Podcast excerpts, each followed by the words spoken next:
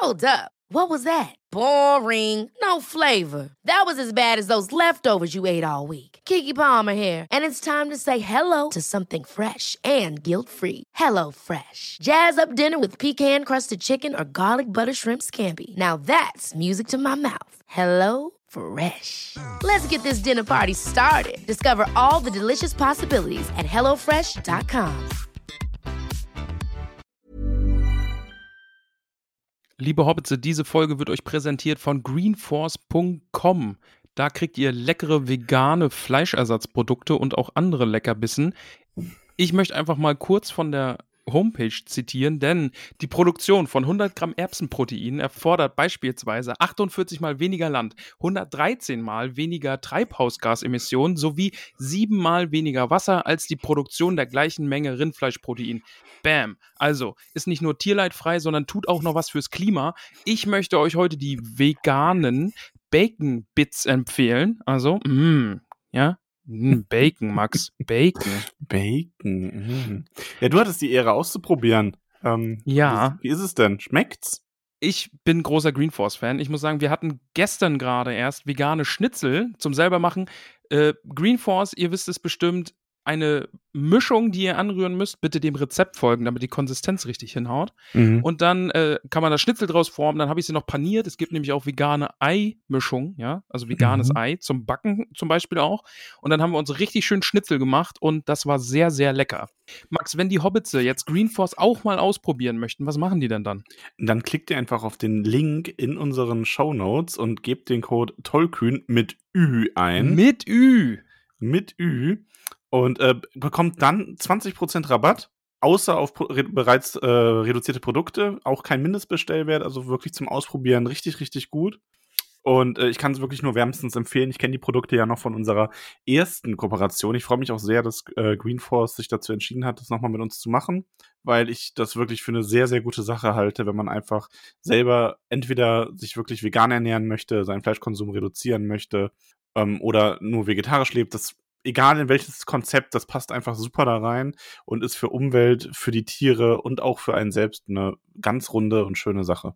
Probiert es auf jeden Fall aus. Es gibt auch Gewürzmischung. Also schaut einfach mal auf die Homepage greenforce.com und dann benutzt ihr unseren Rabattcode Tollkühn, alles groß mit Ü diesmal. Äh, einen Link findet ihr in der Beschreibung und äh, wenn ihr den benutzt und dort einkauft mit unserem Code, unterstützt ihr auch uns. Vielen Dank an Greenforce. Äh, Küsschen, sag ich mal. May the Green Force be with you. Oh. Jetzt geht's mit der Folge los.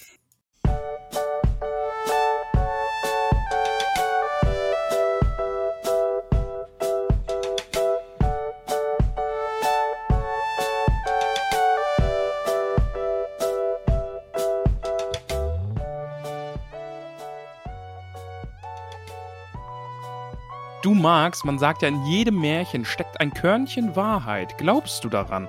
Ja, schon. Also würde Sinn machen, ne? Ja, also sonst- es gibt ja auch ja. wirklich zu diesen ganzen Sagengestalten und so, gibt es ja immer Theorien, wie die entstanden sein können. Ja, finde ich auch sehr, sehr spannend. So Ursprungsgeschichten von Märchen und sowas, ne? Ist schon sch- ist eine spannende Sache. Ja. Äh, bist du ein großer Märchenleser oder früher? Ich habe früher schon, wir hatten so richtig uralte Märchenbände. Ähm, so Gebrüder Grimm. Und, ähm, also, ja, also, beziehungsweise, nee, es waren nicht Gebrüder Grimm, es waren nicht diese grauenhaften Varianten. das ist ja lustig, ne? Dass irgendwie die äh, Gebrüder Grimm-Geschichten eigentlich noch mal viel, viel düsterer sind und man so eine abgeschwächte Form eigentlich äh, Aber es- mainstreamig dann ja, bekommen es war hat. jetzt auch nicht Disney, es war so, es war so ein Mix. Also, es waren wirklich so, die waren auch nur so A5 groß, aber ganz dick, die Bücher. Mit so Ja. einer ganz kleinen Schrift von meiner Oma. Ah ja. Und die habe ich gelesen. Also ich habe da so, so ein ganz beschränktes Inselwissen eigentlich nur. Ach, das reicht ja manchmal auch. Ich bin Ja. ja auch sehr mit den tschechischen Märchen groß geworden, so singendes, klingendes Bäumchen und so. Äh, denn in Filmform, das, das hat mich auch sehr geprägt. So König Drosselbart und die Mhm. Hexe Baba Yaga, die mit ihrem Haus im Wald, das auf äh, Hühnerfüßen steht und dann sagt sie Tür nach links und dann dreht sich das Haus. Ist alles sehr, sehr schön. Sehr schöne Erinnerung. Ja, ich mag, und ich mag natürlich die Disney-Sachen sehr. Also ich bin ja ein Disney-Kind, muss Ja. man dazu sagen. Also, ähm, ich bin, ich habe mich dem Kapitalismus damals als Kind quasi hingegeben. ähm, und ich war ein richtiges Disney-Kind. Okay. eins meiner Lieblings-Disney-Filme ist ja schon immer und auch heute noch Die Schöne und das Biest. Oh, okay. Ja, vielleicht irgendwie spielt ja mal eine Geschichte ja, des also, Witchers ja, da so. also, nee, es ist wirklich, ich habe, ähm, ich habe mich sehr gefreut, als ich dieses Kapitel gelesen habe. Hat dich gekriegt, ne? Hat mich sehr gekriegt Ja. deswegen. Also ich kann auch schon mal vorwegnehmen, es kriegt einen Bonuspunkt von mir, nur, des, nur wegen der, äh, ja, quasi der Hommage, die da so ein bisschen drin versteckt ist an die Schöne und das Biest. Aha. Gibt, gibt ja, deswegen einen Bonuspunkt von mir. sehr gut. Gibt dann drei statt zwei. Oh, dann, dann kannst du gehen. mir, nee, mir kam heute auch so in den Sinn, ne? Also diese Witcher-Geschichten, ich kann die echt uneingeschränkt empfehlen. Und wenn ich jetzt hier irgendwie auch nur keine 10 gebe, aber diese, dieser Geschichtenband ist einfach eine 10 von 10. Bitte lest den. Ne? Wir haben heute auch ein bisschen drüber gesprochen, inwieweit wir hier auch ins Detail gehen können beim Nacherzählen und so. Eigentlich ist unser Ziel, dass ihr nach unserer Erzählung dann Bock habt, das zu lesen oder es schon gelesen habt und dann quasi unsere Gedanken zu dem Gelesenen so ein bisschen erfahrt.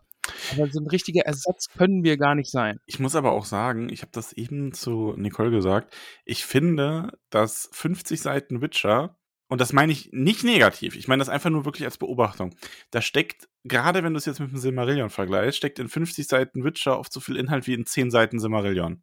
Ja, Weil es halt viel detaillierter und deswegen, das ist nicht wertend, weil das ist einfach nur ein anderer Stil, ähm, viel detaillierter der Moment beschrieben wird und auch so ein Kampf dann einfach mal 5, 6 Seiten lang dauern kann. eh, der Unterschied Hm. ist ja einfach, also Ne? Witcher spielt so äh, in, in Stunden und das Silmarillion dann einfach in Jahrhunderten, so, weißt du? Ja, an manchen Stellen schon, ja. Eh, also, ja. Ähm, ja, Wie- bevor wir zu der Geschichte kommen, haben wir ja die Stimme der Vernunft. Aber meine Frage vorher noch, wie findest du denn den Stil jetzt eigentlich so im Buch bisher? Ähm, ich mag's. Also ich finde, ich find, das liest sich gut. Mhm. Ähm, ich kann das schön weglesen. Ich mag die Dialoge auch irgendwie. Die haben. Ich finde das ja immer schwer zu beschreiben. Ich bin ja auch kein Theoretiker, aber ich finde, die Dialoge haben ein schönes Tempo, wenn du weißt, Mhm. was ich meine. Ja, Und die ja, haben ja. einen schönen, schönen Sprachstil einfach. Und was er eben auch gut hinkriegt, die Dialoge, man, jeder hat eine eigene Stimme, so, ne? Also Mhm, er kriegt es sehr gut hin, die, die Art und Weise der Figuren einfach in dem, was sie erzählen und wie sie es erzählen, einfach gut äh, darzustellen und, und dem, den LeserInnen nahe zu bringen. So, ne? Also Gerald hat seine ganz eigene Art und jetzt Nevelyn hat seine ganz eigene Art und eben äh, unsere gute äh, Heilerin hier oder ja, Priesterin der Göttheit. Ich stolper gerade. Äh, wie heißt sie nochmal? Gottheit, ähm, nenn da, da, da. Äh, Nenneke natürlich. Nenneke, ja. Genau, Nenneke heißt sie Die mir natürlich. übrigens echt großartig gefällt. Also Sie ist super, oder? Die mag ich sehr. Ähm, und ich bin da auch, ich bin aber so, ich bin ja ähm, in echt, äh, also ich glaube ja an keine Gottheit und ich kann auch mit der Kirche nichts anfangen und Mhm. so.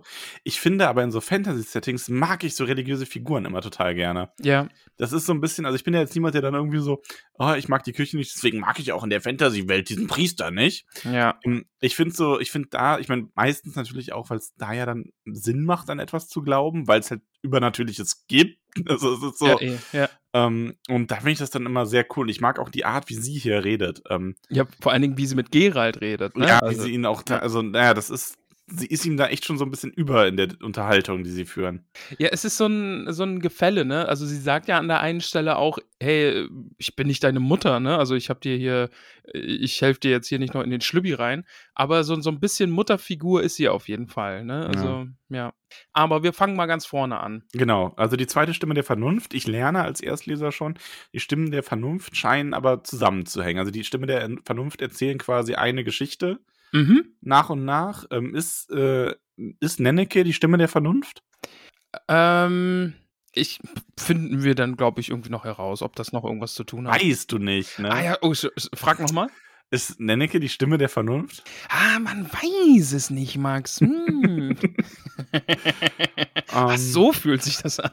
Ja, aber wir setzen wirklich da ein, wo wir aufgehört haben, beziehungsweise nicht ganz da. Also wir haben ja aufgehört mit Gerald, der mit dieser, ähm, Iola? Mhm. Ja, etwas, ja, ich überlege gerade, wie ich es beschreiben. Also er hat sie ja, in, er hat sie ja noch etwas anders gesehen zu dem Zeitpunkt in der ersten Stimme der Vernunft. Auf jeden Mhm. Fall kamen die zu seinem Bette und ähm, die haben äh, Ja. erwachsenen Dinge gemacht. Erwachsene hat so schön geprickelt in ihr Bauchnabel. Ja, ja, schön Ja. geprickelt.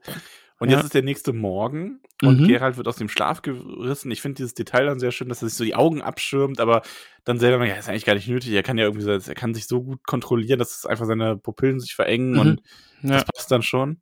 Und äh, ja, Nennik kommt halt rein und sagt, er hat verschlafen und sagt auch zu Viola hier, verschwinde, du bist gar nicht mehr hier, ne? Und sie stehen auch einfach auf, nimmt ihre Sachen. Wir erfahren dann auch später, dass sie wohl ein Schweigegelübde abgelegt hat. Mhm.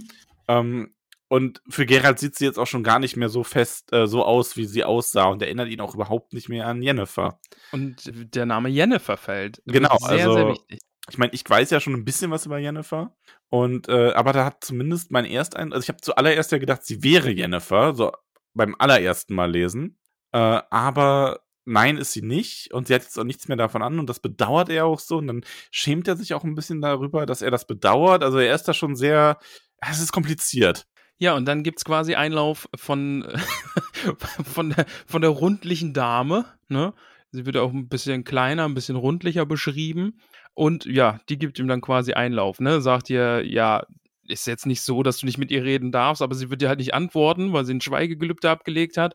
Und äh, wie siehst du hier überhaupt aus? Mach mal deinen Hals frei. Wir erfahren jetzt nämlich, Gerald ist in den Tempel der Melethil gekommen, ähm, weil er verletzt ist. Wir spielen jetzt quasi nach dem Kampf mit der Striege. Da wurde er am Ende des Kapitels wurde er verarztet, aber halt echt schlecht. Und jetzt Mhm. ist er in den Tempel gekommen. Äh, dort wurde seine Wunde nochmal geöffnet und äh, fachmännisch versorgt.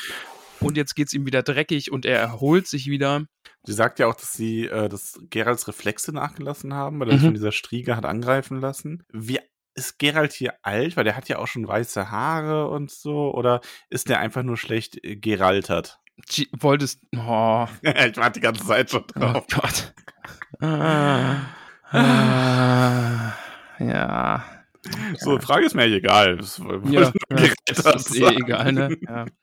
Ich finde es sehr schön, wie die na- miteinander umgehen eben und äh, ja, ist super, mag ich sehr. Und er Ja, soll sich also- gefälligst ausruhen und es wird noch eine lange Genau. Weile dauern, ähm, bis er wieder ganz seine Kräfte zurück hat. Und Gerald fragt dann auch so, ja, aber wovon lebe ich bis dahin, wenn ich jetzt keine Monster jagen darf? Ja, ist sehr, sehr schön. Der zweite Abschnitt ist dann auch sehr, sehr spannend. Ähm, Genau, also die, diese Stimme der Vernunft ist nämlich in zwei Teile unterteilt. mhm. Und im zweiten Abschnitt geht es im Grunde darum, dass er, also er läuft halt so ein bisschen rum, schaut sich ein bisschen rum. Der Name Rittersporn fällt zum ersten Mal. Mhm, genau, von dem Ähm, erfahren wir auch was. Finde ich nämlich ganz schön. Also ich mag dieses, was wir so ein bisschen, also wir erfahren hier ja viel mehr über Geralds Innenleben als in den Kurzgeschichten. Mhm. Schon. Das ist ein, für mich ein deutlicher Unterschied. Hier haben wir wirklich so diesen inneren Monolog ein bisschen. Ähm, und es gibt halt dieses, also die Göttin äh, Militel, Militel? Ja. Militel. Militel, ja, Ähm, Militel. Mhm. Meditele, Melitele, ja, auf jeden Fall diese Göttin hält so. sich halt, der Glaube hält sich halt sehr in einer Welt, wo die Götterkulte sehr gelitten haben. Da gibt's halt die Theorien, dass es zum Beispiel daran liegt, dass sie so dieser fruchtbare Mutterglaube ist, was ja nun mal in jeder Kultur sich irgendwie wiederfindet und sich dann immer darin vereint hat. Und Rittersporns Erklärung, da fällt nämlich dann sein Name erstmal, ist halt einfach so, ja, es ist halt die Mutter der, äh, die Göttin auch der Geburt und Fruchtbarkeit und nach irgendwas müssen die Frauen ja schreien, wenn es in den Wehen liegt. ja. Können nicht nur immer diese dummen Männer verfluchen, die ihnen das eingebrockt haben, ja. sondern müssen auch irgendwelche Göttinnen anbeten. Genau, das ist die Göttin der Heilerin, der Hebammen. Äh, so in dem äh, Rahmen bewegt die Dame sich, die Göttin. Und äh, es geht ein bisschen darum, Gerald glaubt eben nicht an Götter, dem ist Religion egal, aber er ist Ja. jetzt hier immerhin in einem Heiligtum und äh, darf sich Ja, in dem Tempel soweit frei bewegen. Es Ja. geht dann nämlich ein bisschen darum, dass Nenneke möchte, dass er sich einer Art ähm, Hypnose unterzieht, auch wenn die wohl bei Mhm. ihm nicht funktioniert. Er sagt ja, er ist dagegen immun. Eben mit dieser Yola, dass die sich mal zu dritt irgendwo hinsetzen, weil er hätte so ein Chaos um sich herum. Max, nee, kein Chaos, ganz wichtig nämlich. Ich lese einmal vor. Oder ja, Vielleicht wollen sich die Kräfte der Vorsehung, die dich einhüllen, uns nicht offenbaren. Vielleicht bleiben sie verborgen und unwiderständlich und unverständlich. Äh, sehr, sehr wichtig, wenn es um Gerald geht. Vorsehung. vor, ja, stimmt, die Vorsehung ist irgend so eine Kraft auch, oder? Äh, da kommen wir dann noch zu in, im Laufe dieses Buches. Da wird es noch ein bisschen um Vorsehung gehen. Okay. Ja, also Mhm. nicht Chaos, sondern Vorsehung ist es, genau. Genau. Und ähm, Ja, aber ich mag halt, also ich mag sie wirklich immer, wie sie Gerald antwortet. Also auch wenn er irgendwie sagt, ähm, wenn sie sagt, Gerald, du bist krank und er sagt, verwundet wolltest du sagen und sie nur so, ich weiß, was ich sagen wollte. War schon richtig. Sie ist halt echt so, so batsch, ne? Ja, ja. Ähm, mag ich wirklich sehr. Ich mag auch die Art, wie sie akzeptiert, dass er nicht an ihre Göttin glaubt. So nach dem Motto, so ja, es gibt halt diese Urkräfte. Manche sagen, die sind einfach da und willkürlich ich glaube, dass diese Urkraft von meiner Göttin gelenkt wird oder dass sie diese Urkraft quasi ist. Ähm, aber klar, ist natürlich auch irgendwie, ja, ist halt interessanter Denkansatz. Es gibt, man, macht natürlich beides Sinn, ne? wenn man weiß, es gibt das Übernatürliche, es gibt Sachen, die man sich nicht erklären kann. Da könnte eine Göttin oder ein Gott dahinter stecken. Es kann aber auch einfach Zufall sein. Ja. Oder Kräfte, die kein Bewusstsein haben. Ich finde dann den, den Schluss auch sehr, sehr spannend, ne? weil Gerand ist ja so, der sagt, ja, aber mein Unglaube wird ja diese Trance nicht eh zunichte machen. Und Nennecke sagt darauf dann, ähm, oder er fragt dann, hä, hier, wie what? Und sie sagt dann äh, eben im letzten Satz, weil das der erste mir bekannte Beweis dafür wäre, dass Unglaube irgendwas bewirken kann. Ja, das fand ich auch sehr, sehr cool. Echt großartig. Also, zusammengefasst, Gerald hat eigentlich gar keinen Bock darauf, weil er glaubt, mhm. das klappt eh nicht. Und ja. sie besteht so ein bisschen darauf. Und genau wie du sagst, er ist halt so, ob sie nicht glaubt, dass das ohnehin sein Unglaube das fehlschlagen lässt. Und ja. sie sagt das. Und das ist schon irgendwie ein cooler Satz. Also, wie gesagt, ich bin selber nicht gläubig, aber das ist halt so ein, ja, stimmt natürlich irgendwo, mhm. ne? Ja. Das ist schon sehr, sehr cool. Und damit ist dann die Stimme der Vernunft auch vorbei, die zweite. Ähm, genau. Ja, aber fand ich cool. Also war interessant. Wie du sagst, ne, es bietet mal ein bisschen Einsicht in Geralds Gefühlswelt und so und Gedanken und Ansichten. Es fallen Namen, die noch wichtig werden. Eben diese Sache mit der Vorsehung ist super, super wichtig. Ähm, Nenneke als auch eine große, große Figur für Gerald. Ja, also es äh, gibt schon einiges her, diese, dieses Kapitel. Ich bin aber davon ab übrigens auch sehr froh. Also ich meine, du hast es ja eh schon gesagt, ich habe dir geglaubt, dass mein allererster Eindruck, ähm, dass wir hier Secret Book Club lesen, äh, sich dann auch wirklich gar nicht bestätigt hat jetzt in dem Kapitel. ja. Das war dann schon gut. nee, ist jetzt nicht, also, nee, ist jetzt nicht so, dass er alles bespringt, was da so rumläuft. Nee, nee, also alles gut. Ja, ist so, so ein Witcher-Game, Ding dann, dass man da doch viel romanzen kann. Kann man übrigens in Baldur's Gate 3, kann man auch viel romanzen, war auch schon sehr spaßig, lieber Max. oh Gott, hat sie da schon Spaß, ja. Oi, oi, oi, da ist was los. Ich fand aber übrigens das ganz kurz off-topic, so halb, weil es ums Witcher-Spiel geht. Ich fand das Romanzen da auch irgendwie sehr, also das wurde so in den Vorbesprechungen, wurde das teilweise so gehypt, also im Sinne von so aufskandalisiert, dass du das Gefühl hattest, du kaufst da irgendwie, weiß ich nicht, so ein äh, Sexspiel oder so. Und da ja. war das halt einfach nur völlige boring Kurzcutscenes irgendwie zweimal, je nachdem, wen du wählst. Und das war's. Ja, ja, ist halt auch so ein bisschen, Witcher 2 war das schon auch viel, ne? Also man kann da schon auch romanzen, gerade so, wenn es um Jennifer geht und ja. Aber ähm, wir sind erstmal dann in der nächsten Kurzgeschichte, ein Körnchen Wahrheit. So ist es. So im Großen und Ganzen, wie hat sie dir gefallen? Ach, du hast ja schon gesagt, gibt sogar einen extra Punkt, weil Schöne und das Biest äh, ja, ich fand's echt gut. Also ich fand's echt gut. Ja. Ähm, meine Lieblingsstelle ist, äh, finde ich, auch immer noch hervorragend und das ist was, ich habe wirklich bei dieser Vorstellung da gesessen und äh, die hat mich den ganzen Nachmittag amüsiert. Äh, aber fangen wir mal am Anfang an. Fangen wir mal am Anfang an. Gerald ist unterwegs. Genau. Auf seinem Pferd. Du lernst jetzt endlich mal die Stute Plötze kennen. Wir gehen aber ja auch in der Zeit zurück, offensichtlich jetzt, ne? Weil die ja. erste Kurzgeschichte war ja dann kurz vor den Stimmen der Vernunft. Mhm. Und ich nehme an, dass die Stimmen der Vernunft, also da gehe ich jetzt von so aus, dass die in der Gegenwart in Anführungszeichen spielen. Genau, ja. Weil wir sind quasi in der Stimme der Vernunft, in der Gegenwart und Gerald erzählt so die Sachen, die ihm passiert sind. So mhm. könnte man sich das vorstellen dann. Und Gerald ist unterwegs und Gerald bemerkt ein merkwürdiges Muster der Vögel. Mhm. Und ähm, was ich jetzt mag, und das macht, das ist in dem Kapitel, ist das echt gut. Wir sind ja jetzt wieder in dieser Geschichtserzählung, wo Gerald weniger von seinem Innenleben preisgibt, per mhm. se, so ja. durch den Erzähler. Aber, das, und das finde ich echt cool gemacht, Gerald redet halt mit Plötze. Und durch diese Unterhaltungen mit Plötze gibt uns der Autor genau das von Gerald, was er will, dass wir erfahren, und erklärt, also das ist auch unglaublich gut erklärt dann gleichzeitig, weil es eben nicht so eine innere Stimme ist, wo man sich so denkt, okay, warum erfahre ich nur die Hälfte von dem, was der denkt? Ja. Wir, und wir erfahren aber so scheibchenweise alles, was er eben zu Plötze sagt. Ich finde eh, also man ist ja auch wichtig, wenn man schreibt, ne, also Dialog sollte jetzt über so viele Seiten nicht fehlen, äh, weil es halt einfach der Geschichte dann auch eine andere Blickwinkel. mal Bier, ich beschreibe einen Wald. Ja, ja, eh, ne? Also Tolkien macht da dann schon auch noch Dinge ganz, ganz anders. Ich finde es übrigens schön, dass wir diese Witze machen können, ähm, ohne dass man uns unterstellen muss, dass wir Tolkien nicht mögen würden, weil das wäre das wär albern. Also das, also, das, das wäre jetzt echt albern, wenn jetzt jemand so, weil ich sehe schon so eine Google-Bewertung oder äh, Quatsch, Apple-Bewertung kommen irgendwie so. Hm. Hab in den Podcast reingehört, finde es krass, wie sie über Tolkien reden, so despektierlich, ein Stern. Ja, ja, drei Jahre unseres Lebens äh, dem, dem Professor gewidmet. Ja, wir mögen den offensichtlich nicht, ganz sicher. ganz sicher. Aber ja, genau, Gerald sieht im Vögel äh, Kreise ziehen und man weiß dann eben, es sind Aasgeier, denn die kreisen über Leichen. Mhm. Zwei tote Gestalten, ein Wagen, äh, tote Pferde und ein Mann. Ein bisschen weiter weg liegt eine Frau, beide mhm. tot. Äh, schwere Wunden. Die, die Frau wird gerade von Wölfen belagert, die sich da auch den Bauch vollschlagen wollen. Ähm, ganz wichtig auch, die Frau trägt eine blaue Rose an sich, an der mhm. sticht sich Gerald so ein bisschen. Und das ist jetzt so das erste Mal, dass Gerald wirklich diesen Detektivmodus anmacht, den man auch aus ja. dem Spiel total kennt. Genau, das fand ich auch mega gut. Also das hat mir sehr gefallen. Er erklärt es halt plötzlich so, ja, das ist hier recht klar. Also er erkennt halt, dass es ein, ähm, ein, ein Plattner und das ist eine Frau und die sind von da gekommen. Ähm, und er hat einen, er kommt wahrscheinlich von da und ist noch nicht so lange her, weil er hat so einen Kreditbrief dabei. Ähm, und dann, okay, die lief, der war sofort tot, die Frau lief dann weg und ist dann da überwältigt worden. Mhm. Also, das finde ich ist äh, sehr, sehr cool, wie er es macht. Und er schließt dann halt auch, okay, das war kein Wolf oder ein Waldschrat, ähm, weil die hätten nicht so viel übrig gelassen. Und es gibt keinen Sumpf hier, daher ist es keine Kikimora oder eine Wipper, müsste man es fast aussprechen mit Wipper, zwei P, ja. Ne? Mhm, ja.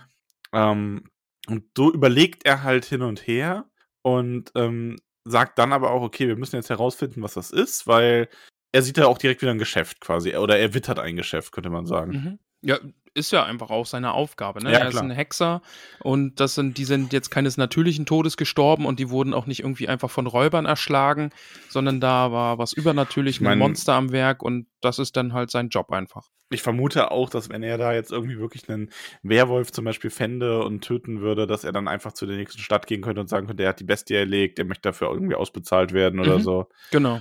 Im ähm, Spiel sind es dann ja quasi diese Anschlagbretter, wo man dann immer findet, oh, drei Menschen sind verschwunden, irgendwas ist hier los und irgendwer wird sich immer schon finden. Dann ja. im besten Fall nimmt er dann auch immer noch den Kopf des Monsters weg und packt den dann so schön auf den Tisch und sagt, hier, ich habe euch das Monster erlegt, jetzt bezahlt mich. Ähm, ja, genau. Ja, und dann geht's halt los. Also er denkt zwar nicht, dass es ein Werwolf ist, aber er vorsichtshalber ähm, hängt ja doch so ein getrocknetes Sträußchen Eisenhut ähm, neben die Gebissstange von Plötze. Also da möchte er wohl offensichtlich vorsichtig sein und dann geht's weiter. Und wir machen dann so einen ganz kleinen Sprung. Gerald ist so ein bisschen durch den, durch den Wald und hat dann nämlich einen, ähm, ja, so einen Turm, so ein Anwesen entdeckt. Genau, der ist auf so einer Anhöhe und sieht dann eben so die Spitze des Turmes und denkt sich, oh Mensch, hier ist was, da reite ich doch mal hin. Ja.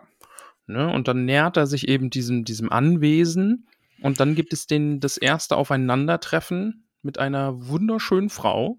In der Ferne ist sie zu sehen. Ganz kurz, kleines ja. Detail. Er muss Plötze durch das, durch ein Zeichen dazu bringen. Also er beruhigt das Pferd durch die Stute durch ein Zeichen. Mhm, ja. äh, Axi. Und äh, sorgt dann dafür, dass sie quasi weitergeht. Also das ist so ein, ja, beruhigendes Zeichen einfach. Ne? Damit kann man genau, wahrscheinlich ja. Menschen dazu bringen, seine Waffen abzulegen und sowas. Genau, also das ist dann im Spiel ist es dann auch, dass du da, wenn das dann gesteigert ist, die können dann sogar auf deiner Seite kämpfen und so. Ne? Also mhm. Also das ist so ein bisschen Jedi-Trick-mäßig.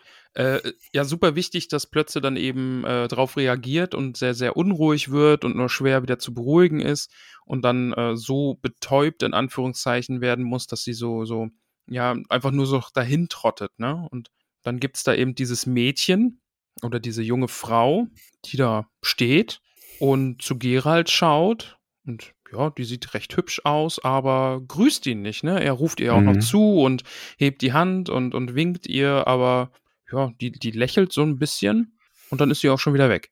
Genau. Komische Begegnung. Also die springt auch ganz behende quasi davon. Das Pferd mhm. ist wieder ein bisschen, also das bäumt sich wieder so ein bisschen auf. Gerald beruhigt es dann auch wieder instinktiv. Und ja, weiß man, wird man noch nicht so ganz schlau draus in dem mhm. Moment. Mhm. Genau.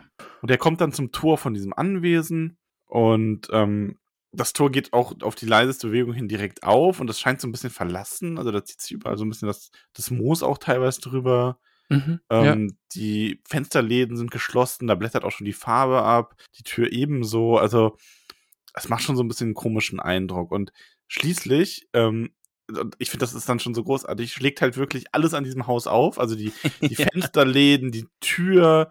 Und Gerald hat dann auch blitzschnell sein Schwert gezogen, weil da kommt dann ein Ungeheuer rausgerannt.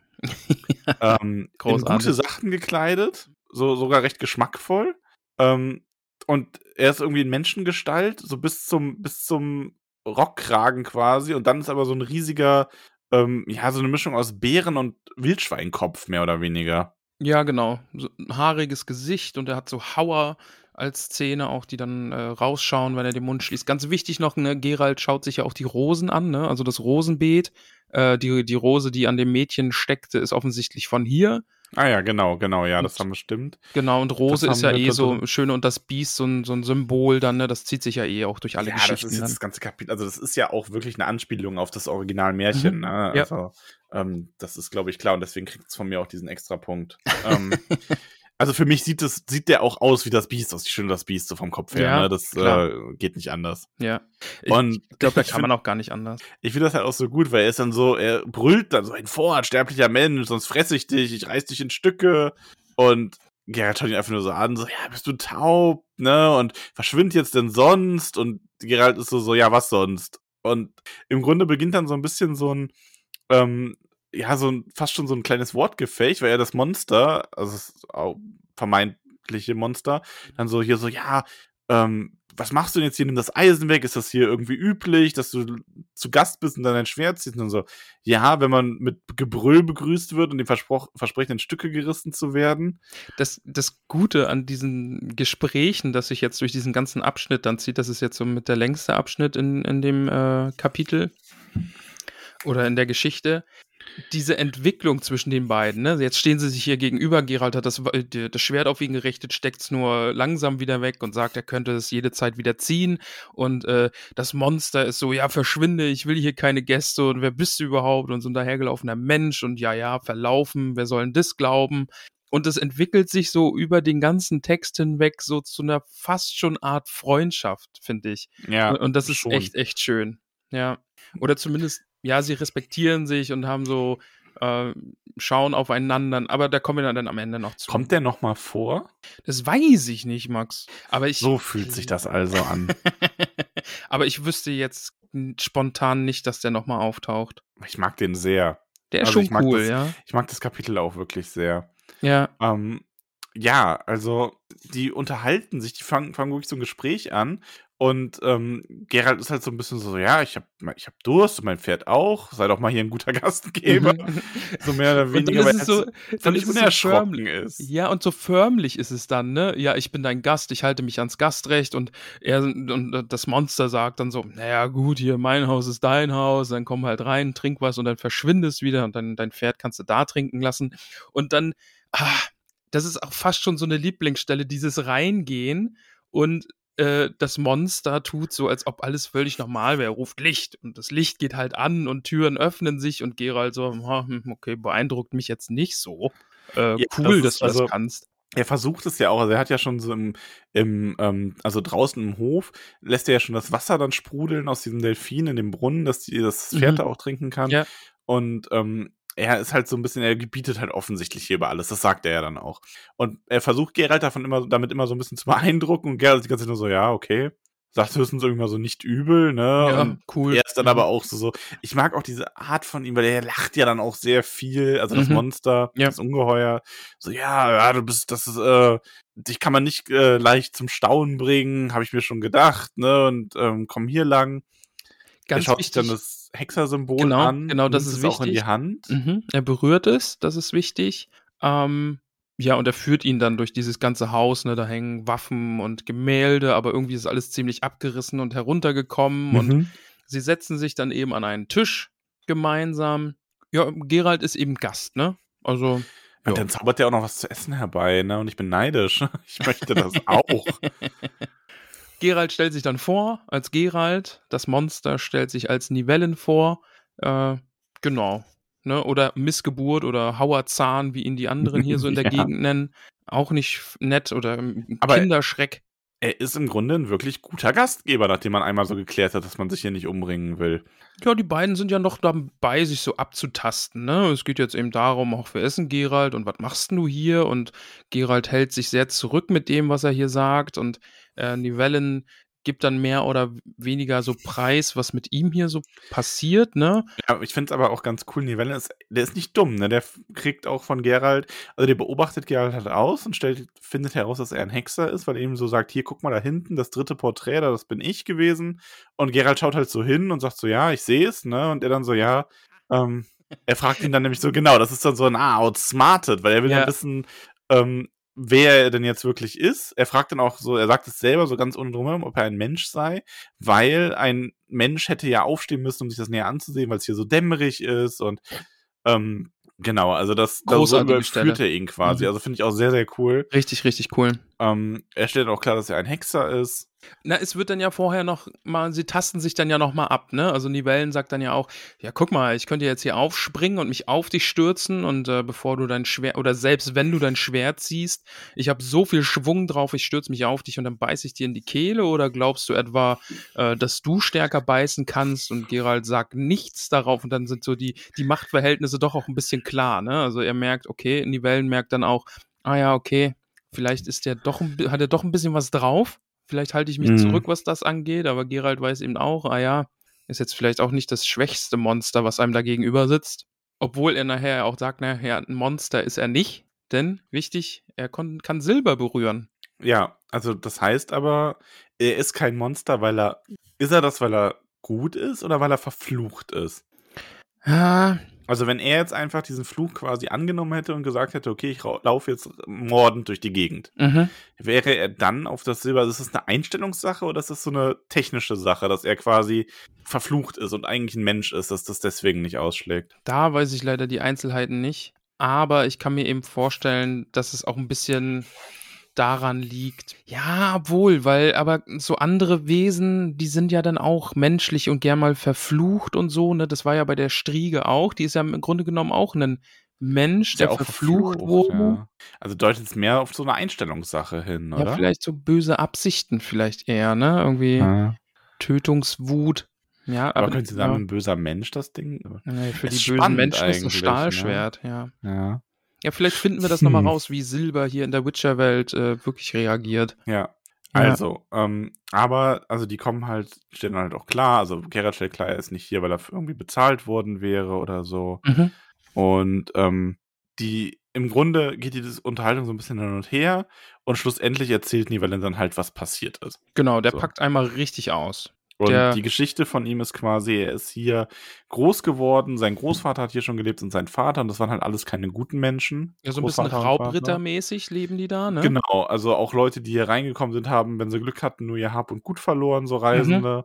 Mhm. Ja. Und auch die Leute, über die sie regiert haben, die haben auch nicht gut gelebt. Und dann war es aber irgendwann hat sein Vater quasi die Quittung dafür bekommen und ist, äh, wurde gespalten nach Hause gebracht. Mhm.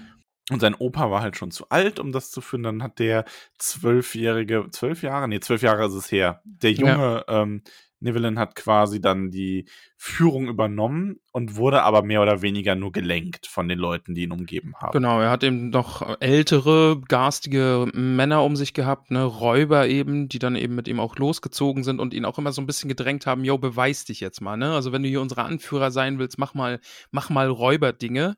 Und dann sind sie eben in ein Heiligtum gekommen. Und da möchte ich nur kurz einwerfen, das machen wir jetzt ganz oberflächlich. Ja.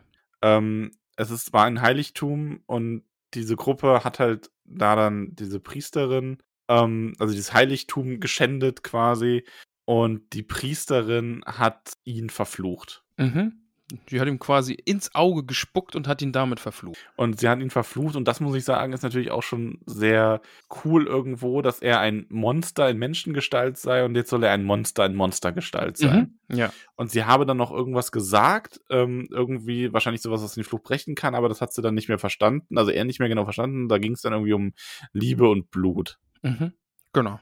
Und ja, Gerald merkt dann nachher auch so an, ne, ja, Dummi, das war, ich weiß jetzt gerade gar nicht mehr, was für ein Tempel das war, aber jedenfalls Äh, ja, er, klingt jetzt auch nicht nach einer guten Sache. So, er, hätte sich keinen schlechteren, qua- er hätte sich keinen schlechteren aussuchen können. Ja. Und ja, er ist dann quasi aufgewacht und war ein Monster. Ne? Er ist aufgestanden, hat sich gestreckt, ist durch das Anwesen gegangen und alle sind schreiend vor ihm äh, davongelaufen. Türen sind zerbarsten, Tür, äh, Stühle, Tische, alles, alle sind abgehauen. Sogar die Katze Nimmersatt ist davongelaufen. Ähm, dann hat er einen Tobsucht. Nimmersatt ist übrigens ein geiler Name für eine Katze, finde Ja, ich. schon, ja. Und er ist dann halt ne, tobsüchtig, als er gemerkt hat, oh, ich bin ein, ein hässliches Monster. Ist er tobsüchtig durch das äh, Anwesen ge gelaufen, hat äh, Bedienstete getötet, die anderen alle restlichen vertrieben. Und seitdem war er dann allein und monatelang äh, war es keine schöne Zeit, die er da gelebt hat. Ja, also da will er auch nicht groß dran zurückdenken. Ähm, er ist dann halt alleine und fand alles furchtbar. So hat sich er zurückgezogen, bis er dann einmal gemerkt hat, also wenn da irgendwelche Leute kamen, die hat er dann auch einfach vertrieben, indem er diese Fensterläden hat schlagen oder einfach irgendwann groß gebrüllt hat. Genau, so wie er es bei Gerald eben auch versucht hat. Ne? Also das Genau. Haus hat wilde Sau gespielt, er ist rausgelaufen und hat gebrüllt, aber bei Gerald hat es nicht geklappt, aber bei denen davor hat es immer geklappt, die sind dann weggelaufen, außer dann ein dicker Mann, der einfach gestürzt ist, als er gerade äh, Rosen stehlen wollte für sein Töchterchen. Ja, und das hat ihn halt extra nochmal ähm, getroffen, weil das waren halt irgendwie Rosen von weit her, die sein Opa noch mitgebracht hat, die Mhm. Setzlinge. Für Das sind natürlich die. Rosen, die wir gefunden haben, ne? also bei dem, bei der Verstorbenen. Genau, die blauen Rosen, ja, von Nasair. Und ja, er hat halt diesen Mann dann gestellt und der hat halt was davon geschrien, er wollte die ja nur für sein Töchterchen Mhm. pflücken. Und da ist ihm dann so die Idee gekommen, ja, Moment. Ah, Hier Märchen, ne? irgendwie, Körnchen Wahrheit. Märchen, Körnchen Wahrheit. Könnte nicht, ist das nicht irgendwie so hier mit wahrer Liebe und hübsche Mädchen, die dann den Frosch in den Prinzen verwandeln und so? Also könnte auch Mhm, umgekehrt mhm. gehen. Und da kam ihm halt dieser Gedanke und er hat dann irgendwie so gerufen, der Tochter oder Leben. Ja, und der Kaufmann sagt, ja, meine Tochter ist acht Jahre alt. ja, das war dann so ein bisschen so, ah, Mist. Ähm, ja, okay. dann doch nicht, ja. Aber in der nächsten Zeit hat sich das dann so ein bisschen rumgesprochen. Ja, er hat ihn vor allem, weil er ihm dann leid hat, hat ihn quasi reingebeten ihn, und ihm mit irgendwie mit Gold und Edelsteinen genau, äh, ja, er hat ihm dann noch in so Geschenke ein gemacht. Säckchen getan. Mhm. Genau. Äh, so ein bisschen als, als Schadensersatzmäßig, dass er ihm so zu Tode erschreckt hat. Und das hat sich dann eben rumgesprochen und dann ist es äh, vorgekommen, dass dann einfach so Händler, Männer, Väter mit ihren Töchtern ganz zufälligerweise dort auch vorbeigekommen sind. ja. ähm, Ja. und also er hat es, er beschreibt es ja dann auch sehr charmant, ne? So, er hatte einen reichlich bemessenen Geldsack bei sich und Mhm. eine Tochter, auch reichlich bemessen. Ja, und dann war halt dieser Deal quasi hier, Geldsack, also Geldsack wird gefüllt und dafür bleibt das Mädchen ein Jahr lang da. Mhm. Ähm, und das Mädchen hat sich dann auch am Anfang, das, also das ist dann so echt so ein bisschen schön und das Biest, ne? Am Anfang ist alles furchtbar und ich werde hier eingesperrt und Hilfe. Und äh, aber dann fangen sie an mit langen Spaziergängen und ähm, er findet dann halt auch, also ja, er findet dann so ein bisschen den Zugang zu ihr und er war immer so schüchtern bei Mädchen. Aber ähm, ja, die, die, die wird ja dann auch nur einfach mitgenommen, ne? Also da passiert ja dann erstmal nichts mehr mit der jetzt, mit der ersten. Genau, die bleibt eben das eine Jahr und dann geht sie wieder. Er ist halt einfach ungestickt mit den Mädchen. Genau, ja. Und äh, die zweite ist dann Fenne. Ne? Die, mit der versteht er sich auf Anhieb sehr gut. Ja. Da wird es dann auch sehr körperlich miteinander und ich muss das hier einfach mal kurz Das vorlesen. ist, das ist meine Lieblingsstelle. ja, es ist schon großartig. Lass ne? mich das bitte vorlesen, Okay, weil das bitte. ist meine Lieblingsstelle. Und ich habe, ich habe auch vor allem, es gibt da auch ein Bild zu, also googelt einfach mal Nivelle und Fan und das sieht so großartig aus. Ähm, aber ich lese erstmal vor. Also die, genau, die beiden sind dann die, da wird's halt körperlich. Also die, ähm, äh, da hat er dann das erste Mal Sex mit so einer und sie scheint es aber auch total gut zu finden. Und die haben dann direkt so die lustige Idee gehabt, ähm, hier, weißt du, was sie sich ausgedacht hat? Wir haben zu zweit ungebetene Gäste erschreckt. Stell dir vor, da kommt so einer auf den Hof, schaut sich um und er stürzt sich mit Gebrüll auf ihn los, auf allen Vieren und Fenne sitzt splitterfasernackt auf meinen Schultern und bläst auf Opas Jagd. Das ist so gut. ich finde die Vorstellung ist halt so gut. Ah, ja. Ja, man muss sagen, ähm, also er scheint ja auch wirklich, das sagt er ja hinterher auch, ähm, also es ist auch so ein bisschen, das ist halt so, ich weiß nicht, auf welche Sage oder Klischee da angespielt wird oder sonst was, aber es ist natürlich auch ein bisschen, bisschen weird, so alles in allem, aber er sagt ja selber, dass so dieses Monstergesicht, dass das fast so wie so ein Aphrodisiakum für die Mädels ist, die bei ihm sind, ne, Ja. für die Frauen. ja, Und Brüll der hat dann halt- und so, ne? Ja. Ja. Er erzählt dann halt von mehreren, mit denen er allen wohl körperlich wird. Aber was er eben auch ist, ne, er sagt das ja nachher auch, er war vorher halt echt nicht gut mit Frauen und war halt so ein kleiner, dicklicher, immer kränklicher. Und dieses Monstersein hat ihm da jetzt auch Selbstbewusstsein gegeben, ne? Also Ja. er ist jetzt ein großer, starker, äh, ja, Sch Schweinebärmann irgendwie. Aber das hat ihm halt den nötigen, das nötige Selbstbewusstsein gegeben, um mit den äh, Frauen halt dann auch umzugehen, ne? Also Ja. Ja, klar, das macht natürlich extrem viel aus, ne? Also, ähm, ich glaube, du kannst noch so, also, ja, du musst, glaube ich, keinen, vielleicht ist es wirklich nicht die Verwandlung in das Monster gewesen, sondern was das mit seinem Charakter gemacht hat, mhm, ja. das dann diesen Unterschied gemacht hat. Die nächste ist dann Primula. Und die ist das dann eben, ne? Die dann auch. Primula klingt fast wie irgendein Hobbit, oder? Ich weiß nicht, haben wir nicht Primula Weitfuß? Ja, ist es Primula genau so? Weitfuß, ja, ja, genau. Ich glaube, ne? Also Ja. Primula. Primula! Was ist mit dir los? Die war Wer dann eben, das? die war dann auch bei dem, bei dem Monster und hat immer gerufen, ähm, friss mich Tier, reiß mich auf, Ja, Bestie stimmt. und solchen Blödsinn. Das ist, also, es, es tut mir leid, wenn ich das jetzt so sagen muss, aber für mich ist das so ein bisschen die Witcher-Variante von Daddy. Ich habe gerade aus dem, aus der Regie gehört, dass es Primula Unterberg von Froschmorstetten ist und nicht Oh. Weitfuß. Wer war denn Weitfuß? Ja, Dora ist Weitfuß. Zweifuß? Zweifuß. Zweifuß. ist Dora. Von drüben wurde Zweifuß gerufen. Das ist echt nicht Primula Weit, okay. Wer war denn Ich gucke jetzt auch nicht nach. Nee, also das, ihr wisst, dass wir alle Hobbits lieben. Ja. Ja, und so reden sie da vor sich hin und dann, ja, die, die Bauern drumherum, die lassen ihn eigentlich auch in Ruhe. Da kommt jetzt keiner, um das, das böse, böse Monster zu töten. Ja, aber es ist halt wirklich der Punkt ist, er ist natürlich gerade die ersten Male, er denkt halt so, okay, ähm, irgendwie wahre Liebe, Blut, okay, ich, wenn ich Sex hab, dann werde ich wieder ein Mensch. Aber das klappt halt nicht. Nee.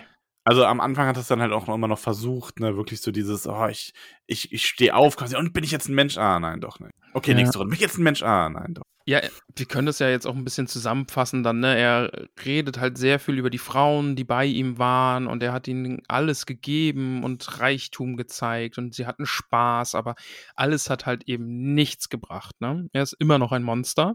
Mhm. Ja, Gerald sagt dann eben auch, Mensch, äh, Gelibol, so war das. Gelibol und dem Nimnatale, das ist das Heiligtum, was die da geschändet haben. Mhm. Ähm, Tempel von Corum Angter, das ist äh, genau eine Spinnengöttin oder ein Spinnengott. Und die haben ihn dann eben verflucht und deswegen ist er jetzt ein Ungeheuer. Und ähm, ja, Gerald nimmt ihm dann auch so ein bisschen die Hoffnung, dass er sich zurückverwandeln kann. Ja, also Gerald führt ja auch so ein bisschen die, ähm, ähm, den Gedanken aus, dass hier jemand ihm dann Böses trachten könnte, aber Mhm. er ist so, er ist ein bisschen so, nee, wo, die Väter sind total glücklich. Ja. Und die Töchter auch, weil die kriegen hier im Grunde meistens sind es halt irgendwelche nicht adeligen Töchter, sondern so Kaufmannstöchter, die schwer Mhm. Ja. arbeiten müssen zu Hause. Und die eine hatte sogar ähm, Prügel bezogen. Und hier sind's, laufen es dann wie Prinzessinnen rum mit einer gusseisernen Blechbadewanne, so Ja. quasi. Also, also damit laufen sie jetzt nicht rum, aber darin können sie baden. Und das, die können sich da richtig fühlen wie eine Prinzessin für ein Jahr lang, ne? Und dann geht es ihm darum, ob er jetzt gerade allein ist. Und Nivellen sagt, ja, ich, äh, hier ist niemand. Gerald glaubt ihm aber nicht, aber auf die zweite Frage sagt er dann auch noch, ne, nee, hier ist niemand. Und hör jetzt auf, hier so dämlich nachzufragen. Und dabei belassen sie es dann auch, ne? Äh, Hier ist Mm, offensichtlich- Ja, Moment, na, er sagt es ihm ja, oder? nee, also, nee. äh, doch, an der Stelle sagt Nivellen doch. Äh, also, Ach so, oder? doch, stimmt, doch, doch. Genau, ah, ja. also er- dachte, er überführt ihn ja wieder quasi so. Ähm, das ist ja so dieses, also er, Gerald fragt halt nach und er sagt so, komm jetzt hier, halt mich nicht zum Narren, ich sehe doch, wie du dahin schaust und wie du da lauscht und so weiter. Hier ist jemand. Mhm. Ja. So. Und ähm, das ist im Grunde, ähm, er, ich muss gerade selber nochmal folgen. Genau, also wie du sagst, ne, äh, Gerald lauscht und so und er sagt dann, ja, okay, hier ist jemand und hast du sie gesehen? Und Gerald sagt dann eben, ja, da draußen waren hier welche und ähm, ja, genau. Genau, also, er sagt halt auch, wissen- genau, also es, er sagt, dass er die, das Mädel gesehen hat. Und das, worauf du eben hinaus wolltest, ist halt dann wichtig, er macht ihm so ein bisschen die Hoffnung zunichte. Mhm. Und vor allem, ähm, dass er erzählt ihm halt von diesen Träumen, so, so ungeheuerliche, die er hat, also Nivellen. Und das macht ihm halt Sorge, dass er jetzt wirklich anfängt, auch geistig zu diesem Monster zu werden. Und ähm, ja, Genau, dann geht es halt um diesen Tempel nochmal. Und dann sind wir eigentlich auch schon dabei und verabschieden uns. Und beim Verabschieden rutscht ihm der Name der, dieser Person raus und dass sie Ja. gern Vögel mag. Ähm, und er sagt aber, nee, ne, also das ist jetzt auch nicht wieder so eine Kaufmannstochter, sondern das ist, wir lieben uns. Ja, das ist was Echtes. Und Gerald vermutet, dass diese Verena eine Nixe ist. Er hat es auch schon vermutet, weil die Mixen mögen ja auch kein, äh, Mixen, Nixen mögen wohl keine Menschen und so passt das aber ja dann und naja, irgendwie ist das ja alles noch ganz in Ordnung so. Ähm, und er fragt ihn dann aber zum Schluss nochmal, ähm, ob er, ob Gerald, also der sagt halt, er ist nicht dumm. Er sagt, Gerald, du bist doch mit Grund hier, ne? Ähm, und du bist auf der Spur eines der Kaufleute. Und er erklärt ihm dann, dass diese Kaufleute das letzte Mal vor drei Tagen hier war, hier waren, aber dass er halt nichts gemacht hat. Und dann sagt Gerald so, ja, passt, ne? Ich werde daran denken und macht sich dann eben auf den Weg. Und Neville sagt ihm noch zum Abschied, und das finde ich sehr, sehr krass, wenn das jetzt schlimmer wird mit ihm, mit diesen Träumen und so, dann muss Gerald wiederkommen und das Ganze auf Hexerart beenden. Genau, weil dann äh, wird er nicht mehr der nette Mann sein, der da mit den Frauen Spaß hat, sondern wird er vielleicht auch ein Monster, bei dem Silber dann wirkt. Ja. Ja, das kann dann ja sein. Ja, Gerald Ja, dann haben wir so los. einen ganz kurzen nächsten Abschnitt quasi. Ja, ähm, Gerald verbringt die Nacht an einer, auf einer Anhöhe, auf einem Hügel und äh, hört von da aus dann auch Geschrei in der Ferne. Irgendwas, irgendwas Schlimmes passiert da unten und am nächsten Morgen geht er dann ja auch dahin und da ist dann äh, niedergetretenes Gras und verkohlte Knochen, inmitten noch warmer Asche. Also da ist irgendwas nicht Schönes passiert, äh, was aber auch nicht weiter beschrieben wird. Ähm, Mhm. ja, es war jetzt kein, kein Waldschrat und es war auch kein Tier. Vielleicht waren es einfach nur garstige Menschen. Ne? Also wer weiß, äh, wer, Wer hier weiß, die wirklichen Monster weiß. sind. Ne? Ja. Ja, ja. Das war dann so ein ganz kurzer Einschub noch. Und der nächste Einschub ist dann noch, ähm, also das nächste kurze Kapitel, Plötze wieder. Ne? Die sind wieder unterwegs und Plötze kriegt dann Angst an einem Hexenring und dann fällt's Gerald so wie Schuppen von den Augen. Ne? Er denkt sich, oh Gott, Genau. Pferd, hätte ich doch nur auf dich gehört. Du, du hast ein viel besseres Gespür für die Dinge. Äh, bei Nevelin ähm, hat Plötze eben nicht gescheut und hat sich streicheln lassen und mochte ihn. Aber bei dieser anderen Gestalt, bei dieser Frau, bei Verena, hat er, äh, hat, äh, hat das Pferd Angst bekommen und Gerald stürzt sich auf das Pferd und treibt es an und reitet zurück. Ja, ist wohl irgendwas im Busch. Ist irgendwas Ist nicht im so gut. Busch. Und er ahnt auch schon, was das ist. Und er kommt halt zurück. Äh, Also er reitet zurück, bis so weit wie er reiten kann, weil das Pferd dann irgendwann wieder scheut. Dann springt er ab. Ähm, und findet dann diese, diese Verena wieder und ist noch und sagt noch so, also stellt sie dann quasi und sagt, ja, du ähnelst so sehr einer Nixe, dass du jeden in die Irre führen könntest. Ähm, und selten sei sie halt auch, deswegen denkt man immer zuerst an die Nixe, aber ein Pferd kann sie nicht täuschen. Und er denkt, sie sei ein Mula oder ein Alp, weil ein gewöhnlicher Vampir würde nicht ins Sonnenlicht kommen. Mhm. Und dann, äh, ich finde, das ist eine echt coole Szene, ne? Also, das, das ist jetzt wieder so eine Stelle. Bitte lest das Kapitel einfach, weil das ist, nimmt sich so viel Zeit für die Beschreibung und das ist so cool gemacht, weil diese Verena sitzt da jetzt in ihrer Menschengestalt auf diesem, auf dieser Figur im Brunnen und regelt sich da so ein bisschen und äh, spielt so ein bisschen mit Gerald, ne? Gerald fragt, bist du eine Mula? Und sie schüttelt so dann den Kopf und ein Alp und auch wieder verneint und dann ist es so, dann Gerald so, Ah, ja. Sie ist eine. Ja. Ich weiß nicht, ob man es jetzt Bruxa oder Brucha. Im, Im Hörbuch sagt er Brucha. Vielleicht ist es auch eine Bruxa. Ich weiß es Ich glaube, es ist Brucha, oder? Dann ist es, dann sagen wir Brucha und die lächelt dann und zeigt ihr Zähnchen. Und es ist ein Vampirwesen. Ja, genau. Also die ist auch verantwortlich für äh, die Toten. Ich finde es auch gut, wie Gerald so sagt, so ja, hier, das wäre, ihr wärt ein hübsches Paar, das Ungeheuer und die Vampirin, die Gebieter des Waldschlosses. Ihr würdet im Handumdrehen über die ganze Gegend herrschen. Weil Mhm. sie hat offensichtlich auch ähm, dem guten ähm, Nevillin da diese Gedanken eingeflößt, diese Träume. Ja. Und ja, also ich habe hier wieder von meinem Team ein bisschen äh, Hintergrundwissen bekommen zu dem Brucha. Ist auch wieder aus dem Slawischen, aus der slawischen Mythologie. Sind Mhm. verwandt mit Nixen und Meerjungfrauen. Ja, das Äh, erklärt auch, warum man die so leicht für eine Nixe halten kann. Genau, und locken wie Sirenen quasi ahnungslose Opfer an. Mit Gesang Mhm. auch. Und äh, ja, Ja, das, den Gesang hatten wir ja auch. Ja. Mhm, und, und die halten sich dann quasi so die, ihre Opfer als Geliebte und Nahrungsquelle zugleich und ernähren sich dann halt von denen. Ja, Und, passt ja ähm, auch. Auch diese Beeinflussung, ne? Also ist hier schon Ja. vieles davon drin. Und dann beginnt der Kampf. Und ja, der Kampf ist. Fun Fact habe ich vorher noch. Achso, ja, Ich, bitte. ich muss hier noch kurz hochscrollen, denn Warte, ich lese es einfach mal vor. Mit den Zähneknirschen heißt Bruxismus. Der Bruxismus, Okay. abgeleitet vom altgriechischen, äh, ja, griechische Wörter, das Zähneknirschen, ne? Vom Altgriechischen, ja, griechische Wörter. Sehr gut. Also wenn ihr, wenn ich ihr, kann die leider wenn ihr, nicht lesen. wenn ihr irgendwie in der Schule noch seid oder in einem Studium und da Fremdworte benutzen müsst, dann schreibt einfach oder sagt einfach Wort von Sprache X. Das funktioniert dann anscheinend genauso. Ich wollte doch nur sagen, dass das Zähneknirschen Bruxismus heißt. Hm, Oder. Bruchismus. Ah, ja, schade. Es beginnt auf jeden Fall ein Kampf. Es und, entbrennt ähm, ein Kampf. Den wollen wir auch nicht zu detailliert wiedergeben. Lest Mhm. es selbst. Es ist wirklich, es ist cool beschrieben. es Großartig, wendet da viel ja. Zeit drauf. Also viel detaillierter als in manch anderen Büchern. Sehr schön. Sie verwandelt sich infolgedessen auch in eine Fledermaus. Also in so eine, Fledermauswesen, ja, sie hat so Schwingen Ja. halt, ne? Und genau, äh, also sie stürzt so sich immer Fledermausartig. Genau, stürzt sich immer wieder auf Geralt und kann so eine Schallwelle, so eine Schockwelle aussenden, gegen die Geralt auch mit seinem Zeichen dann immer wieder ankämpfen muss. Ähm, er versetzt dir auch mal hier und da einen Hieb und dann verwandelt sie sich so halb wieder zurück. Ähm, aber die Brucha sagt eben, du wirst zuerst schwach werden, ich werde dich töten. Ne? Ähm, Ja, vor allem, er hört ja auch diesen Gesang und das Heulen des Sturms Mhm. und so in seinen Ohren. Also, das ist so richtig, ähm, ja, das ist äh, sehr, sehr cool, ähm, wie sie ihn hier bekämpft auf zweierlei Art.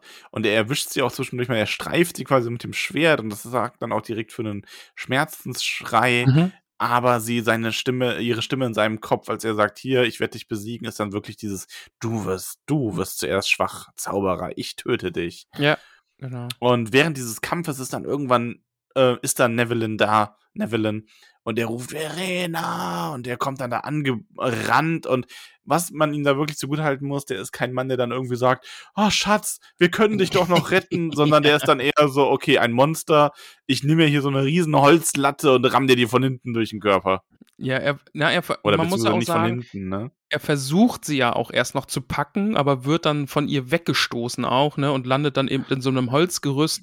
Und äh, Gerald wird dann wieder angefallen und und dann ist Nevelin eben dieser, der äh, mit diesem, genau, er nimmt dann dieses, diesen Holzstamm, diesen Flock, diesen Ja, so Pfahl, eine Stange halt, so eine drei Meter lange Stange. genau, aus Holz eben und fährt damit äh, Verena zwischen die Brüste und fehlt sie quasi und spießt sie auf. Wie passend. Ja, sehr passend. Aber damit ist es nicht vorbei, denn es wird einfach mega creepy. Ja, das ist, das könnte aus einem Horrorfilm sein. ja. Also er packt sie dann auch und führt sie so rum und drückt sie quasi gegen die Mauer. Also wir haben dann diese Brucher, die aufgespießt gegen die Mauer gedrückt wird und die zieht sich dann aber an dieser Stange zu ihm. Mhm. Also die geht quasi dann einmal komplett durch sie durch und sie zieht sich so ein bisschen, ein bisschen wie im, Let äh, wie im ersten Herr der Ringe-Film, wenn dieser Ober-Urukai Lurz dann so das Schwert so in sich reinzieht quasi, um, äh, äh, ne, um zu Aragorn zu kommen. Ähm, nur, dass sie hier noch effektiver wäre, denn sie hat dann wirklich vor, Nevelin noch zu töten und es dauert wirklich, ähm, bis Geralt sich da aufraffen kann, um das zu verhindern. Und ähm, er hört auch in seinem Kopf die Worte, die er, also die ne eigentlich Nevelin gelten, die er wahrscheinlich auch hört. Äh, du gehörst mir oder niemandem, ich liebe dich, ich liebe. Mhm. Und dann ach, die Beschreibung, wie er dann das Schwert zieht und die Füße bewegt und das ist dann einfach ein großer Ja, das, ich kann das, also ich kann gerade mal, Geralt sprang. Er sprang wie eine willenlos losgelassene Stahlfeder. Jede Bewegung, jeder Schritt, die jetzt zu tun waren, lagen ihm in der Natur, waren einstudiert, unausweichlich, automatisch und von tödlicher Sicht. Drei rasche Schritte. Der dritte, wie hundert solche Schritte zuvor, endete auf dem linken Fuß mit festem, entschiedenem Auftreten. Eine Wendung des Körpers, ein schwerer, weit ausholender Hieb. Er sah ihre Augen. Nichts konnte, konnte sich mehr ändern. Er hörte die Stimme. Nichts. Er schrie, um das Wort zu übertönen, das sie wiederholte. Nichts konnte sich ändern. Ein Hieb. Und damit schlägt er ihr den Kopf ab. Ja, und ah, ich, ich liebe das. Das ist richtig, richtig gut. Und dann dieses, äh, genau, er trennt ihr den Kopf vom Hals und so, so, so eine Locke, äh, eine Strähne ihres Haares fliegt dann noch durch die Luft. Und dann, das mag ich sehr, das sind dann noch so, ah, ich liebe es ja so, da schreibe ich auch viel so kurze, knappe Sätze und das sind so ein bisschen dann Geralds Gedanken noch so, ne? Der Kopf fiel ins Kies, es gibt immer weniger Ungeheuer und ich, was bin ich? Wer schreit da? Die Vögel, die Frau in dem Wams und dem blauen Kleid, die Rose von Nasair, wie still es ist, wie leer, welch eine Leere. in mir. Und Gerald ist ja jetzt nicht einfach nur ein stumpfer Mörder irgendwie, ne? Also der Nee, bringt ja also- jetzt nicht einfach nur irgendwelche Leute und Tiere um, sondern das macht ja schon auch was mit ihm, ne? Weil Ja. er ja, glaube ich, auch einfach spürt, okay, zwischen den beiden ist jetzt was, ne? Also sie würde jetzt sterben, aber würde Nivellen jetzt noch mitnehmen und damit sie beide im Tod dann irgendwie, auf welche Art auch immer, irgendwie dann noch verbunden sind und nee, er rettet Nivellen und tötet dafür die Brucher und ihr Kopf fällt in den Kies und ja, Nivellen verwandelt sich zurück. Ja, tatsächlich. Also anscheinend haben wir hier wirklich den Fall. Man weiß ja nicht genau, was diesen Fluch jetzt lösen sollte. Mhm. Aber vielleicht irgendwie, dass er erst zurückverwandelt wird, wenn er das, was er wirklich liebt, verloren hat oder so. Also, weil er verwandelt sich ja zurück. Und Gerald sagt halt dazu nur, dass es irgendwie, dass die Weisen sich auch immer fragen, was es ist, aber Liebe und Blut sind halt schon relevant für so Ja, das Flüche. kann man auch noch mal vorlesen. In jedem mach. Märchen steckt ein, steckt ein Körnchen Wahrheit. Ich liebe es einfach, dass dieser Titel des Kapitels immer wieder noch äh, vorkommt. Sagte der Hexer leise: Liebe und Blut. Beide haben große Macht. Magier und Gelehrte zerbrechen sich seit Jahren die Köpfe darüber.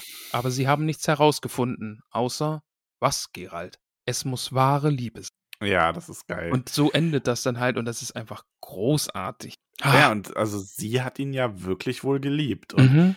Also, wie gesagt, man weiß nicht genau, vielleicht hätte sie den Fluch auch anders brechen können, aber es scheint ja durch dieses. Ja, also ich, ich würde mir das so erklären, dass sie wirklich irgendwie als Fluchlösung sowas gemacht hat, von wegen, ähm, erst wenn er das, was er wirklich liebt, oder dass wenn er einmal Liebe gefunden und verloren hat, dass er dann erst befreit werden soll oder sowas. Ähm, weil das passiert ja erst, als sie stirbt. Mhm. Also ja, So. vielleicht ist das oder, es ist, oder es ist das erste Mal, dass sie das wirklich sagt. Genau, Ne? Also so. ja.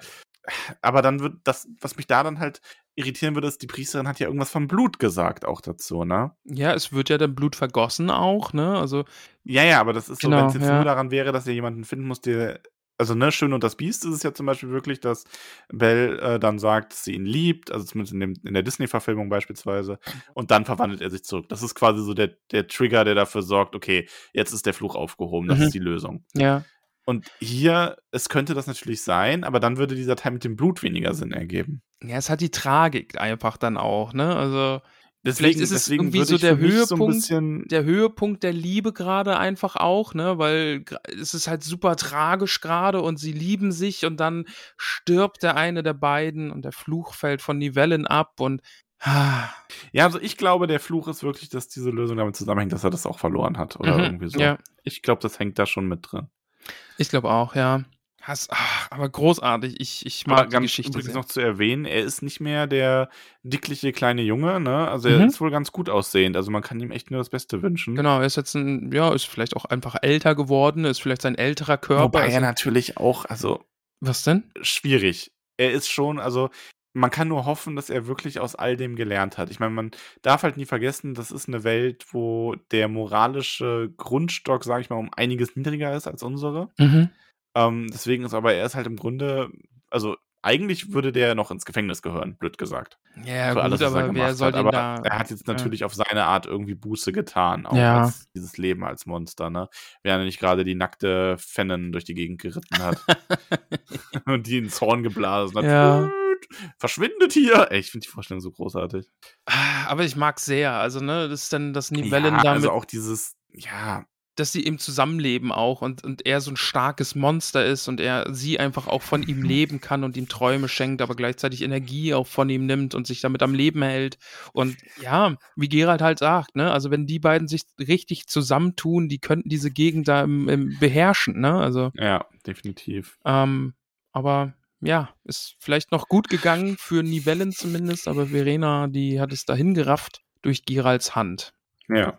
Ja, ich, ich weiß zu den Vorlagen, also äh, Die Schöne und das Biest, äh, ich, mir wurde hier auch notiert von Gabrielle Suzanne Barbeau de Villeneuve, ist wohl das Original, ne, Mhm. nachdem sich dann alle Vorlagen richten, auch die Disney-Vorlagen. ja, genau, ja. ähm, da kenne ich mich leider zu wenig aus, wie das absolute Original einfach abläuft. Aber Disney-Verfilmung habe ich auch so grob im Kopf. Ich, Ähm, mag, ich mag auch die Realverfilmung sehr gern. Ist die auch gut, ja? Ja, mag ich Okay. sehr. Also doch, fand ich wirklich schön. Ja. Haben wir irgendwas noch nicht zu diesem, dieser Geschichte gesagt? Möchtest du noch irgendwas Ich loswerden? überlege gerade, aber ich glaube eigentlich nicht. Also, Ich glaube, wir haben alle Punkte soweit ab, abgegrast, oder? ja. Ich bin sehr auf deine Wertung vom Kapitel gespannt. Ja. Soll, soll ich zuerst sagen oder Ja, sag du mal zuerst. wa- was haben wir nochmal vergeben? Ich weiß es nicht mehr. Äh, Hexerelixiere. Hexerelixiere. Ah, wie gesagt, ne, das ganze Buch, bitte lest, es ist für mich eine 10 von 10. Aber ich muss hier auch eine, eine ah, ich muss 8 von 10 wiedergeben. 8 von 10 Hexerelixiere, weil gerade die nächste die Geschichte, die jetzt kommt, die, wenn die so mithalten kann, wie ich sie im Kopf habe, dann ist das halt einfach nochmal ein Banger mehr. Weißt? Und dann Mhm. kommen noch zwei, drei Geschichten, die ich so im Kopf habe, die auch einfach für Gerald so, so wichtig sind und für die ganze Geschichte. Und ach ja, ja, 8 von 10, sage ich mal. Was sagst du denn? Was gibst du dieser wunderbaren Geschichte? Was habe ich denn der ersten gegeben? Ich glaube, weiß ich nicht mehr. oder? Also, weil ich finde es ja schwer, das so im Gesamtkontext einzuordnen, aber ich würde der grundsätzlich eine 8 geben. Also, mir hat die besser gefallen als die erste. Ja. Nicht, weil ich sage, die war besser gemacht, sondern einfach, weil mich das Thema noch mehr gekriegt hat. Mhm. Ja. Und weil es so speziell auch was war, was ich so sehr mag, gibt es halt diesen Bonuspunkt, wodurch es dann eine 9 wird. Okay, ja. Kann ich verstehen. Es ist sehr, sehr schön. Ähm, ich mag die Geschichte auch sehr. Die Charaktere sind cool. Man erfährt mal ein bisschen was über Gerald, gerade auch mit der Stimme der Vernunft davor und so. Und ach, toll. Einfach geil. Max, wir Ja. machen ja jetzt erstmal Päuschen. Wir sind. Genau, das sollten wir noch erwähnen, ja. Wann sind wir dann jetzt zurück eigentlich? Wir machen jetzt Also zwei wir- Wochen Pause. Wir haben jetzt, wenn ihr das hört, haben wir den 10. August. Mhm. Und wir haben jetzt dann zwei Wochen Sommerpause. Mhm.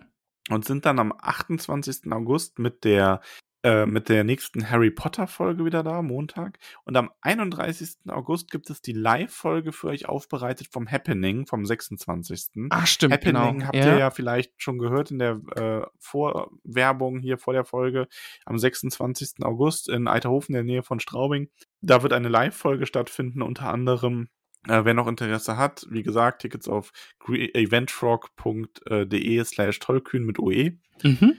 Und genau, und dann gibt es die Live-Folge. Das heißt, wir haben dann am äh, 7. September, donnerstags, gibt es wieder die Kinder Hurins. Das heißt, ihr habt jetzt eine wirklich lange Witcher-Pause tatsächlich.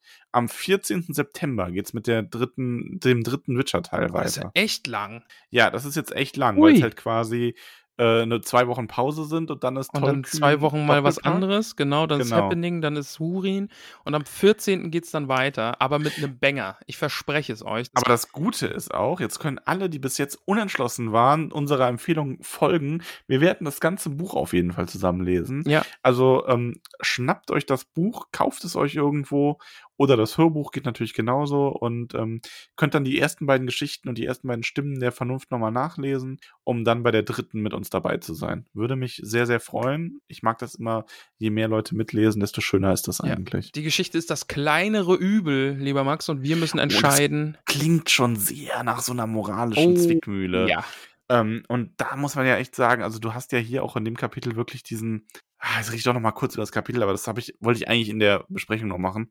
Du hast ja wirklich so diesen Unterschied, du hast dieses Monster, das Äußerliche, was sich aber so gut verhält, und du hast diese schöne junge Frau, die dann das Monster im Inneren hat. mhm. Ähm, und auch Gerald, der sich fragt, die Monster werden weniger. Wer ist eigentlich hier ein Monster? Sind die Menschen Monster? Bin ich ein Monster?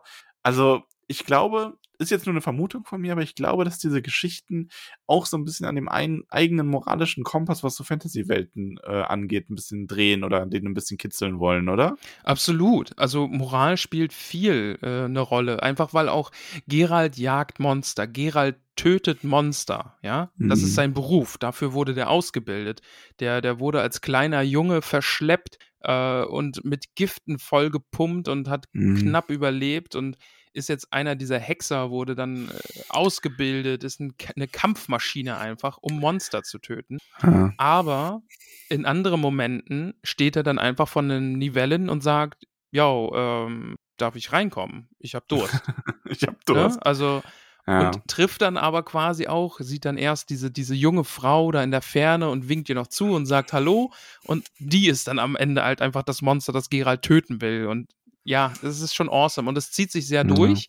Ähm, ist, Wusstest, also wo wir gerade schon bei dem Thema sind, Ähm, wie nennt man denn einen Fisch mit einem hohen ethischen Anspruch?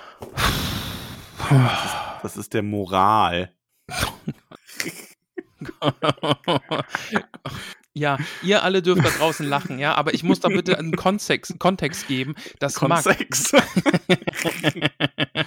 der Kontext, äh, Kontext geben, dass Max aktuell jeden Morgen damit beginnt, in unsere gemeinsame WhatsApp-Gruppe einen Dad-Joke reinzuschreiben. Ihr schon. Ah, Ja, aber zusammenfassend, ähm, oder wie die Fische sagen würden, die Moral von der Geschichte ist immer noch gut. Ähm, nur weil etwas nach einem Monster aussieht, ist es nicht unbedingt eins und umgekehrt. ja, ja, du hast alles kaputt gemacht. Max, die nächste, aber wir reden jetzt nochmal kurz über die nächste Kurzgeschichte. Das kleinere Übel, große moralische äh, Entscheidungen. Wir lernen wunderbare neue Figuren kennen. Es gibt wieder ein bisschen Sexy Time, will ich schon mal vorausnehmen.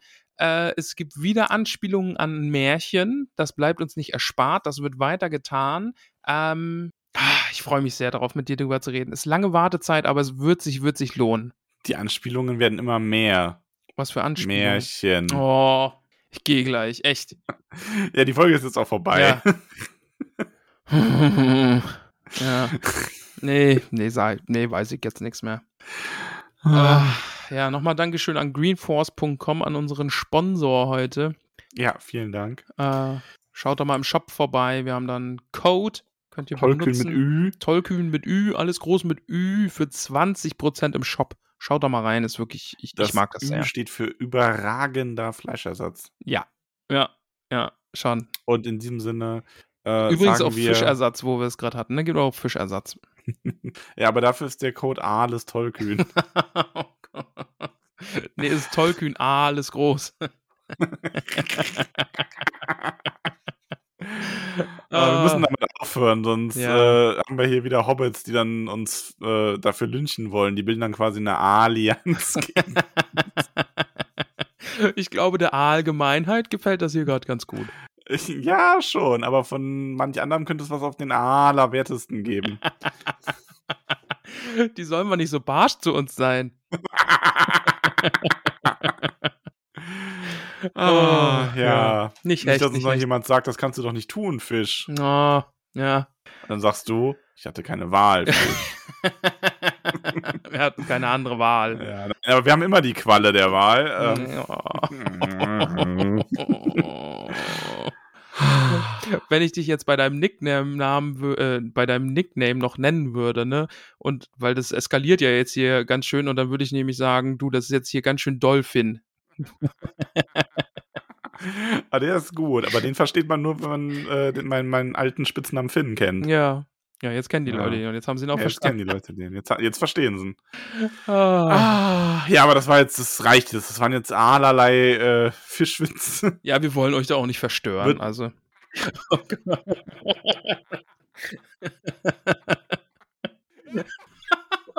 Und der hatte ich jetzt gekriegt. oh, der hat mich voll gekriegt. oh, der. Oh Gott. Oh, oh, der hat mich so richtig. Oh, der, der war gut. Das, oh, nee, der war, der war gut. Uh, Oh, oh. Oh je, oh je, ich muss weg. ja, Oh. besser ist. Nee, Uh, also. Ich hab, ich hab Stör überhaupt nicht auf dem Schirm gehabt. ja, Ähm, und deswegen, der war gerade. Oh, der war, der er war hat großartig. gesessen. Sehr gut. Das freut Ja. mich. Gl glänzender Abschluss Oh, hier. Max, ja, du alte Trödelknödel. Äh, lass mal aufhören jetzt hier. ich bin kein Trödelknödel. Oh, du bist der Trödelknödel vor dem Herrn. Ähm, ja, let's stop hier. Lass uns äh, aufhören. Du musst jetzt hier nicht nur überlegen, es reicht jetzt. Ja, ja, es ist genug. Alles hat eine. Alles hat eine. Okay, äh, es war mir eine Ehre. Ich freue mich sehr auf. Was? Ist immer noch wegen Stören. Der hat dich gekriegt, das macht mich sehr glücklich. Ey, es ist, der hat mich wirklich richtig gekriegt. Ey, du. Äh, ich muss jetzt weg. Ja, lass mal jetzt gehen, ich habe Hunger. Ja, ich Ähm, auch. Tschüsschen. Es war mir eine Freude. Kuss auf die äh, Greenforce Fleischersatz Bratwurst. Aufs, aufs Erbsenprotein. Ja, Kuss aufs Erbsenprotein. Kuss auf die Erbse. Kuss auf die Erbse, genau. Hashtag Kuss auf die Erbse. Wir hören uns, liebe Gemeinde. Ähm, ja, macht das gut. Ciao. Ciao, Wowi.